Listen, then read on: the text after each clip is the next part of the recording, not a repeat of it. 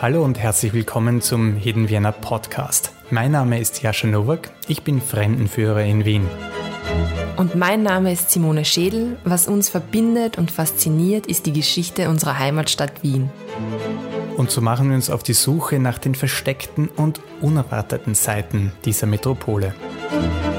In diesem Podcast beschäftigen wir uns mit den verschwundenen Berufen, die es heute nicht mehr gibt. Entdecke mit uns die Geschichte und die Geschichten vergangener Arbeitswelten kurioser und fast verschwundener Berufe. Während unserer Recherche haben wir nicht nur absurde Betätigungsfelder gefunden, sondern auch eine Handvoll Menschen, die diese vergessenen Professionen heute noch ausüben. Wir sprechen über die Geschichte der Berufe und bitten jene vors Mikrofon, die diese Traditionen am Leben erhalten.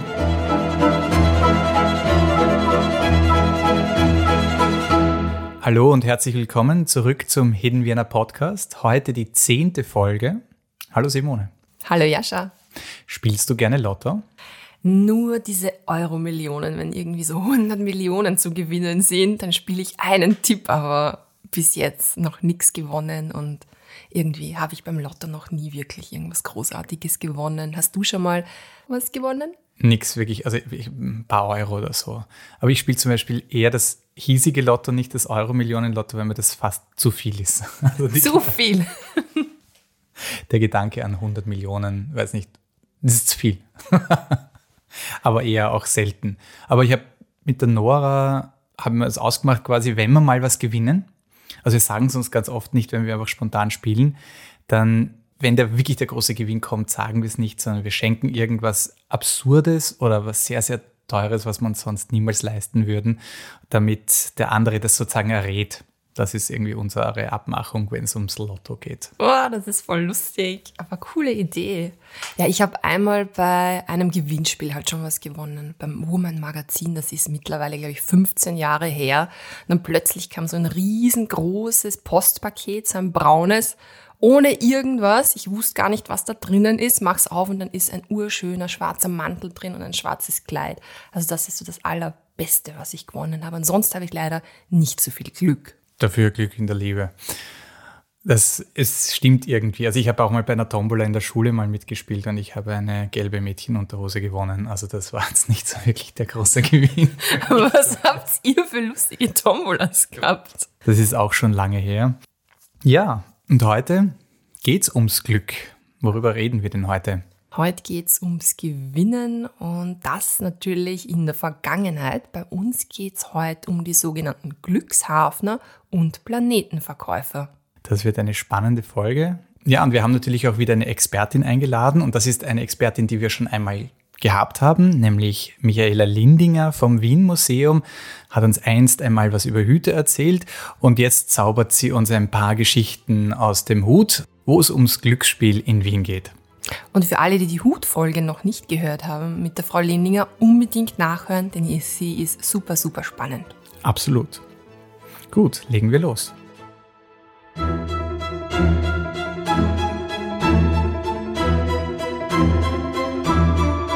Wir sind in Wien in den 1850er Jahren. Hinter dem Stephansdom gibt es eine kleine Lottokollektur. Und vor dieser hat sich bereits eine beachtliche Menschenmenge angesammelt. Die Stimmung ist aufgeregt, aber alle sind sehr fokussiert auf die Tür der kleinen Lottokollektur. Einige der Anwesenden unterhalten sich schon aufgeregt darüber, was sie mit dem großen Lottogewinn anfangen werden. Der eine meint, er möchte endlich aus Wien weg und die große Italienreise machen, von der er schon so lange träumt. Ein junges Dienstbotenmädchen träumt davon, wieder zurück aufs Land zu gehen wo das Leben doch überschaubarer ist und nicht so hektisch wie in der Großstadt. Und ein dicklicher Mann lehnt an der Hausmauer und träumt davon, endlich sein Stammlokal kaufen zu können, damit er immer noch dort essen kann und trinken, aber das ganz alleine. Plötzlich öffnet sich die Tür zur Lottostube und der Kopf des Lottokollekteurs schaut heraus und alle blicken ganz gespannt in seine Richtung. Der Lottokollekteur sagt, es müsst sich noch ein bisschen gedulden, die Tauben aus Brünn sind noch nicht angekommen. Enttäuschtes Raunen macht sich in der Runde breit. Doch dann kommt doch noch das Tafel mit den Lottozahlen zum Vorschein und alle drängen sich nach vorne, um zu sehen, welche Zahlen gezogen worden sind. Doch einer nach dem anderen dreht sich enttäuscht um und verlässt die Szenerie. Eine alte Dame sagt zur anderen, also zu der Planetenverkäuferin am Naschmarkt gehe ich nimmer. Da habe ich nie was gewonnen, wenn die ihre Zahlen gezogen hat. Die andere Dame erwidert daraufhin, weißt was, geh zu der in der Wald sein. Die hat einen dressierten Papagei und der soll gut sein. Ja, und so wird nächste Woche jeder wieder sein Glück versuchen.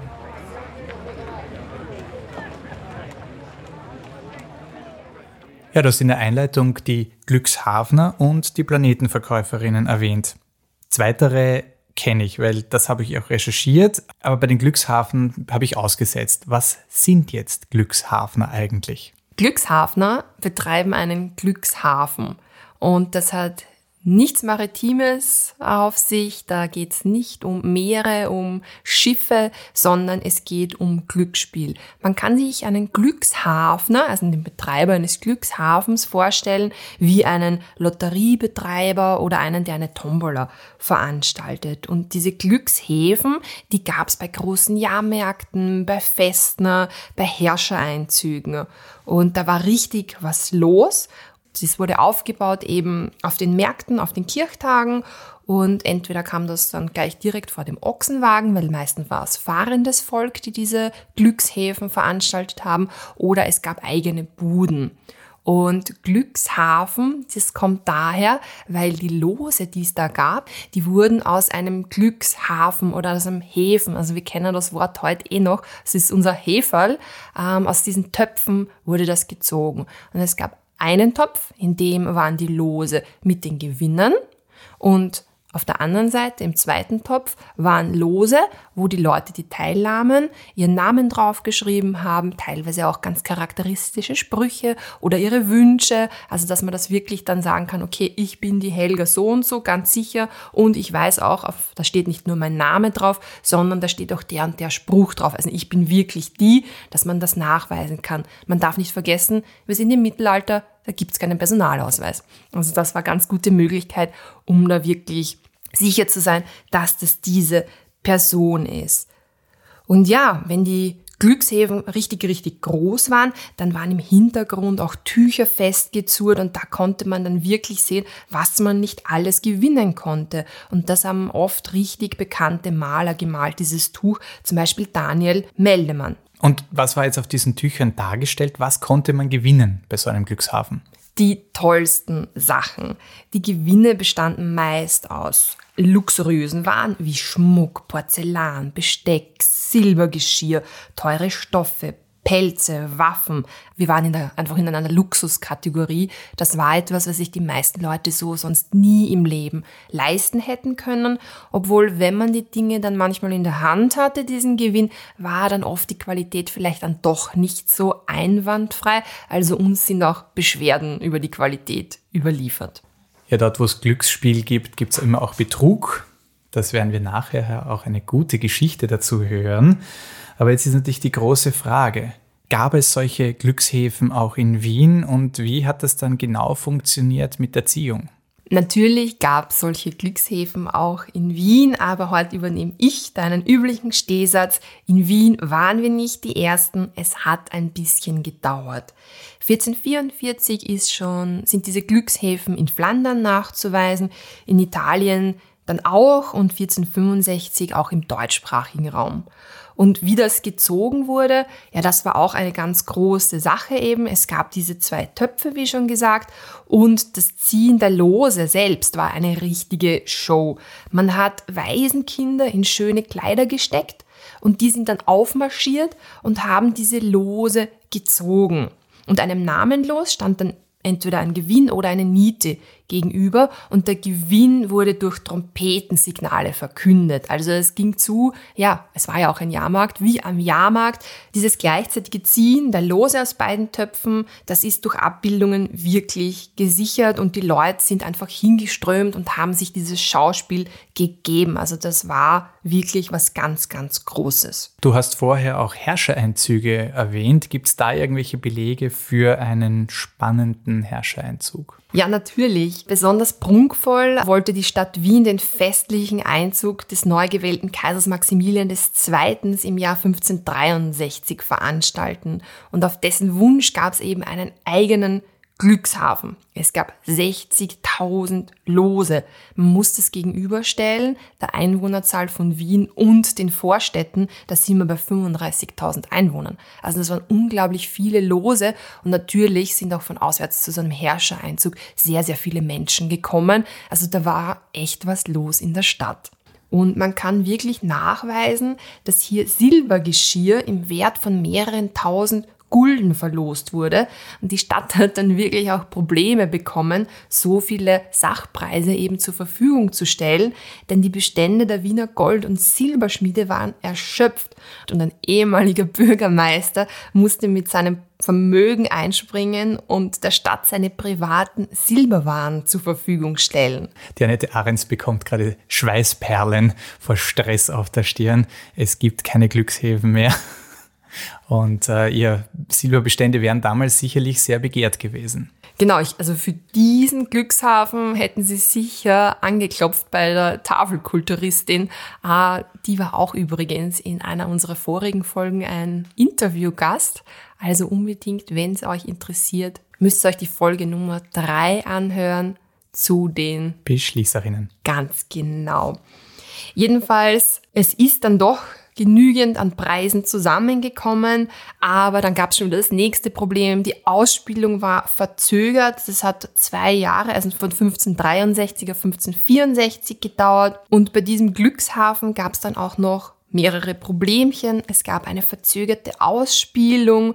Es hat sehr lang gedauert, also sechs Wochen, bis hier wirklich ausgespielt wurde.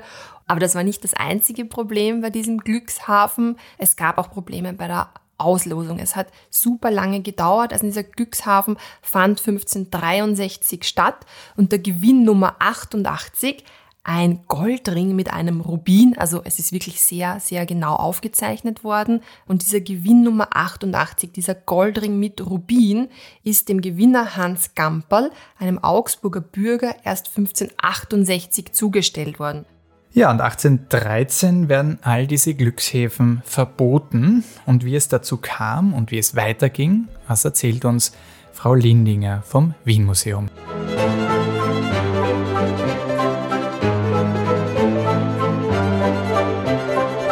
Ja, Glücksspiel in der Stadt hat es immer gegeben. Ja, es war an, an sich immer äh, ein Riesenthema. Wann das genau angefangen hat und wie, das ähm, kann man zumindest einmal mit schriftlichen Quellen nicht sagen. Ja. Was es auf jeden Fall relativ früh wahrscheinlich gegeben hat, waren die sogenannten Glückshäfen. Äh, das ist, ähm, man kann sagen, der Vorläufer von Tombola oder Lotterie. Dann waren dort zwei große Töpfe, manchmal auch nur Fässer oder ähm, andere Behältnisse, auf jeden Fall halt zwei. Und im einen waren also diese gekauften Lose und im anderen waren dann das, was man herauszog zum Schauen, hat er jetzt gewonnen oder nicht. Also es konnten zum Beispiel 1000 Lose sein und auf der anderen Seite 2000 Zettels unter Anführungszeichen, dann waren 1000 Nieten. Also das mit den Nieten hat dann auch zu immer größeren Problemen geführt.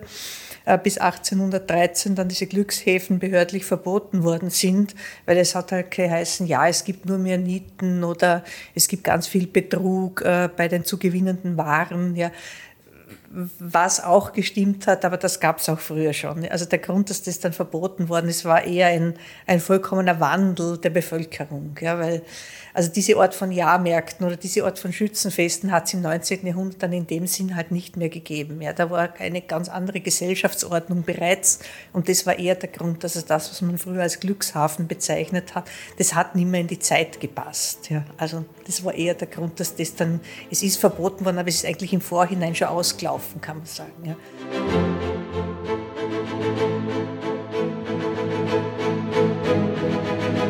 Ja, und wie ist es jetzt mit diesen Planeten?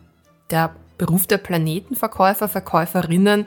Also das würde mich eher an die NASA erinnern, an den Weltraum und viel, viel weniger ans Glücksspiel. Na, also ins Weltall gehen wir jetzt nicht. Das ist im 19. Jahrhundert tatsächlich noch ein ganzes Stück weit entfernt. Aber diese Planetenverkäuferinnen sind im Gegensatz zu den Glückshafnern meistens Frauen gewesen. Und das waren Frauen, denen das Glück eigentlich nicht so hold war.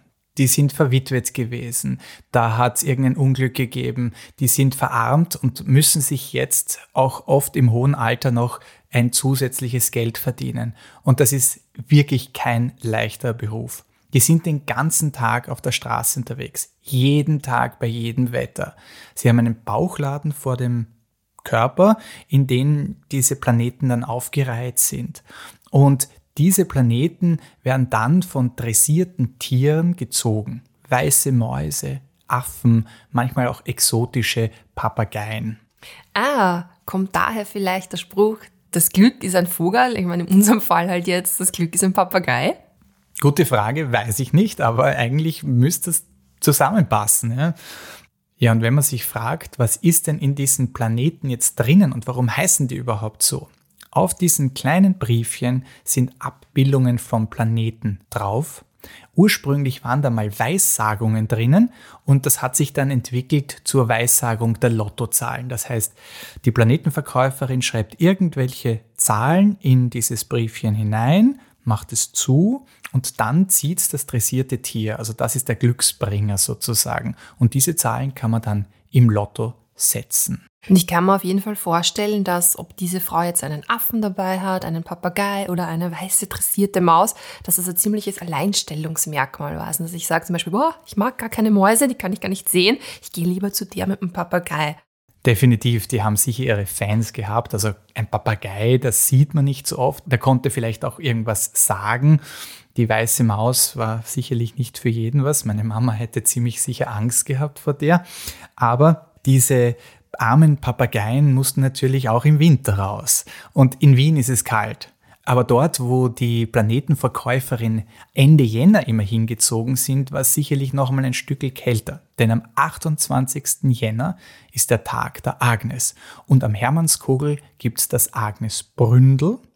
Und man sagte, wenn man dort zum richtigen Tag, zur richtigen Zeit ins Bründel runterschaut, erscheinen einem die richtigen Lottozahlen. Und da sind diese Planetenverkäuferinnen in Scharen hingezogen. Weil natürlich haben die meisten nicht zur richtigen Zeit runtergeschaut und wollten trotzdem die richtigen Zahlen haben. Und dann hat die Planetenverkäuferin vielleicht eine kleine Haube für den Papageien gestrickt gehabt und der hat dann doch die richtigen Zahlen gezogen. Ja, schade, dass das nicht mehr gibt. Ich hätte das super gern gesehen und ich hätte mal sehr gerne die Lottozahlen von einem Papageien ziehen lassen. Ja, bis in die 70er Jahre wäre sich das ausgegangen, wären wir doch früher geboren geworden, dann hätten wir uns auf der Mariferstraße, Ecke Esterhazy-Gasse, dann hätten wir uns tatsächlich von der Planetenverkäuferin die Lottozahlen vorhersagen lassen können.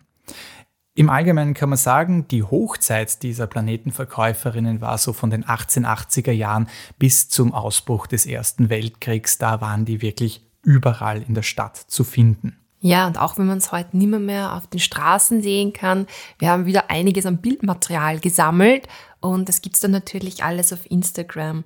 Und da gibt's wirklich wunderbare Straßenszenen von Lotterien und auch Planetenverkäuferinnen ausgesehen haben. Ja, heute, wenn wir vom Lotto träumen, dann träumen wir vom großen Geldgewinn. Das war im 19. Jahrhundert aber tatsächlich anders. Das waren hauptsächlich Sachpreise und die ganz großen Gewinne waren zum Beispiel ganze Mietshäuser, mit denen man natürlich dann Geld machen konnte.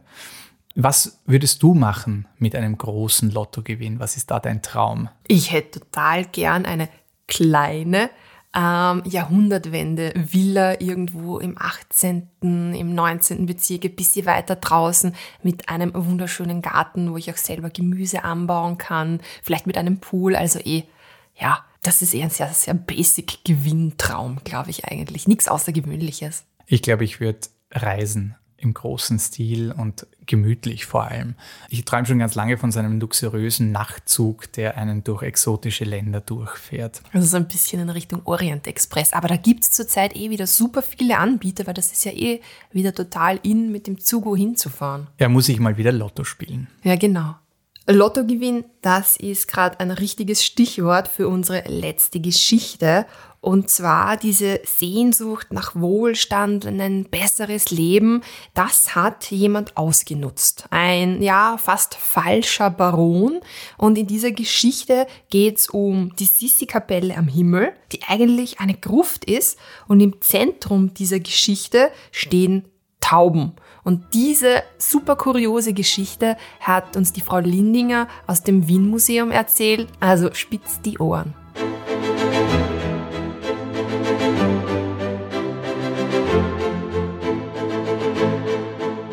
Eine Geschichte, von der man heute noch ein Gebäude kennt, das ist die sogenannte Sissi-Kapelle, die am Himmel steht. Ja, das war, ist keine Kapelle, es ist ein Grab. Ja, und dieses Grab äh, hat sich errichten lassen der Baron von Soten, wobei auch der Barontitel gekauft ist. Ja, der Soten war in Wirklichkeit der Sohn eines Lottokollektanten äh, und äh, Trafikanten und ist also wirklich mit Betrügereien sehr schnell zu Geld gekommen und hat dann dieses wahrscheinlich erste neugotische Gebäude Wiens errichtet, eben diese äh, Kapelle, die eben bis heute noch steht und die mittlerweile auch äh, renoviert ist. Also ich kann mich noch gut erinnern, wie sie nicht renoviert war und im Wald stand. Da hat man das Gefühl gehabt, das stürzt irgendwie gleich ein. Und interessant ist auch, als der dann äh, verstorben ist, haben die Leute die Kapelle beschmiert mit Graffiti, würde man heute sagen. Das war 1881. Und da stand äh, drauf, hier in dieser schönen Gruft äh, liegt der allergrößte Schuft. Werft's keine Sechsel, also kleine Münzen runter, sonst wird er wieder munter. Ja. Und, dieser Baron von Soten hat sein Geld unter anderem mit Brieftaubenbetrug gemacht. Und das ist recht interessant, weil äh, in der Monarchie hat die Ziehung von äh, Losen in unterschiedlichen Städten der Monarchie eben zu unterschiedlichen Zeiten stattgefunden. Und dieser Soten, dieser Betrüger eben hat es so organisiert, dass er Brieftauben nach Brünn geschickt hat, was nicht weit weg ist von Wien, und äh, dort sind die Zahlen gezogen worden. Dann hat einer, der, ihn, äh, der mit ihm eben da gemeinsam äh, diesen Betrug organisiert hat, diese Zahlen den Brieftauben äh, zur Verfügung gestellt und die waren in 20 Minuten wieder in Wien. Ja. Und dann hat der sozusagen kurz vor der Lottoziehung in Wien die Zahlen gehabt und hat dann mehrere große Geldbeträge gewonnen. Ja. Mittlerweile gibt es auch einen Roman, der heißt Die Tauben von Wien und da wird auch diese Geschichte äh, vom Baron Soten erzählt.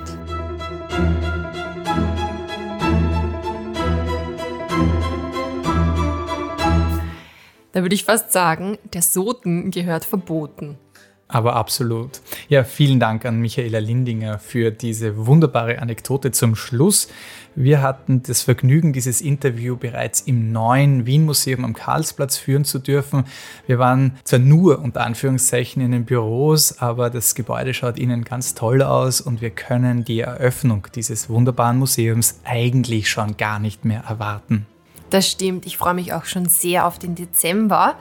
Ihr allerdings müsst nicht bis in den Dezember warten, bis ihr etwas gewinnen könnt, weil es geht ja heute ums Glücksspiel und wir verlosen natürlich wieder was. Und zwar eine Tour von Jascha, seine Wiener Spionagegeschichten. Da gibt es zweimal zwei Tickets zu gewinnen am 16. September um 15 Uhr. Und wir verlosen das auf unserem Instagram-Account unter Hidden Vienna Podcast findet ihr dieses Gewinnspiel.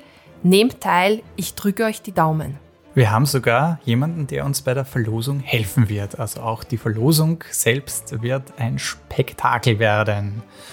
Dann bleibt uns noch zu sagen, dass diese Folge von Hidden Vienna Tours produziert worden ist. Jascha Nowak und Simone Schädel haben das alles produziert, recherchiert und eingesprochen. Ja, vielen Dank fürs Zuhören. Vielen Dank für die Abos. Vielen Dank auch für die eingeschickten Berufe und bis zum nächsten Mal. Ich freue mich drauf. Ciao. Ciao.